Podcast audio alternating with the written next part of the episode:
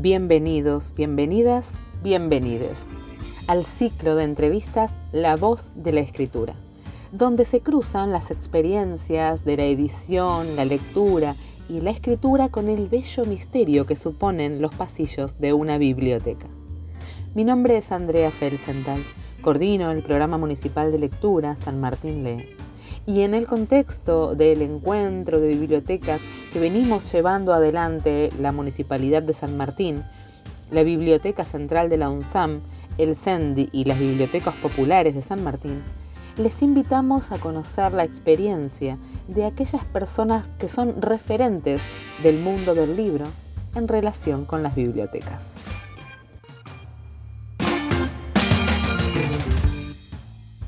Para acompañarnos en nuestra tercera entrevista de La voz de la escritura, invitamos a María Mercedes Pérez. Mercedes se formó en artes visuales, trabajó muchos años como diseñadora gráfica y también como diseñadora de libros.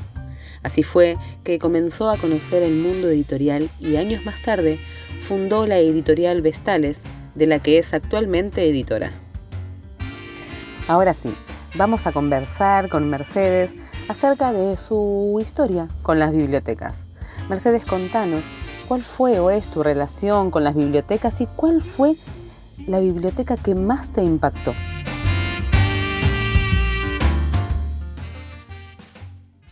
La biblioteca me remite en primer lugar a la biblioteca de mi casa, a ese mueble en el que uno ponía los libros.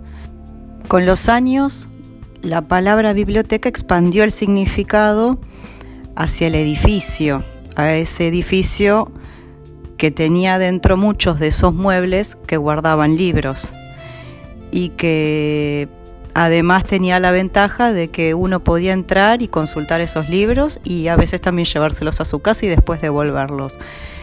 Creo que más allá de una biblioteca, algo que por lo menos para mí como niña fue muy impactante fue que alguien que no conocía, o bueno, no es un alguien, es algo, una biblioteca, me prestara algo y me lo llevara a mi casa eh, y lo pudiera devolver eso de pronto me hacía sentir como un poco dueña de ese lugar que tenía muchísimos libros y un montón de cosas tentadoras de leer y, que de pronto podía, podía yo tenerlos.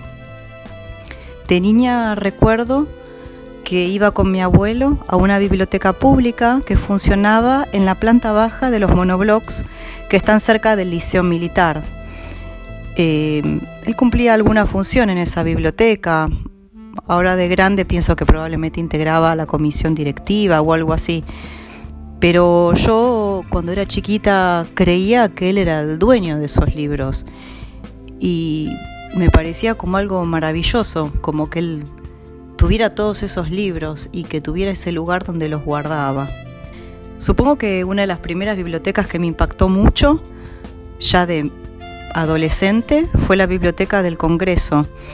Y no precisamente por los libros, porque uno no ve los libros, los libros están en algún lugar que uno, al que uno no tiene acceso y de pronto uno pide y los libros aparecen, los trae alguien en un carrito y viene de, alguna, de algún lado.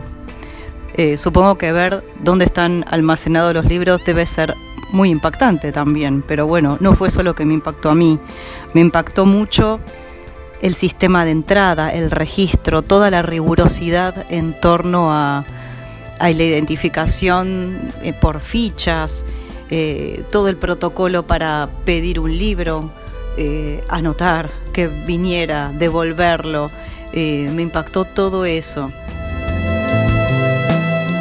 ¿Cómo sería tu biblioteca ideal? Idealmente la biblioteca tendría que tener un gran surtido de libros, eh, un lugar cómodo para sentarse y leer, tiempo para que uno consulte y también tiempo para que uno se sorprenda por cosas que no está buscando. También la biblioteca ideal es aquella de la que uno puede tomar libros en préstamo. Creería que la biblioteca ideal es casi, casi igual a las bibliotecas reales. Bueno, y ahora nos gustaría saber cómo es tu biblioteca, la tuya, la que tenés en casa. Contanos qué tesoro se esconde o, o qué libros son importantes para vos de esa biblioteca. Lo atesorable de mi biblioteca, a diferencia de lo que puede ser el tesoro de una biblioteca pública, que son seguramente libros muy antiguos o primeras ediciones, mi biblioteca de mi casa, lo que más atesoro en general son libros que, digamos, lo que transforma un libro en atesorable, en mi caso, son las circunstancias de lectura o las circunstancias que me llevaron a ese libro, dónde lo compré, cuándo lo compré, en qué circunstancia, quién me lo regaló, eh, si usé el libro para algo.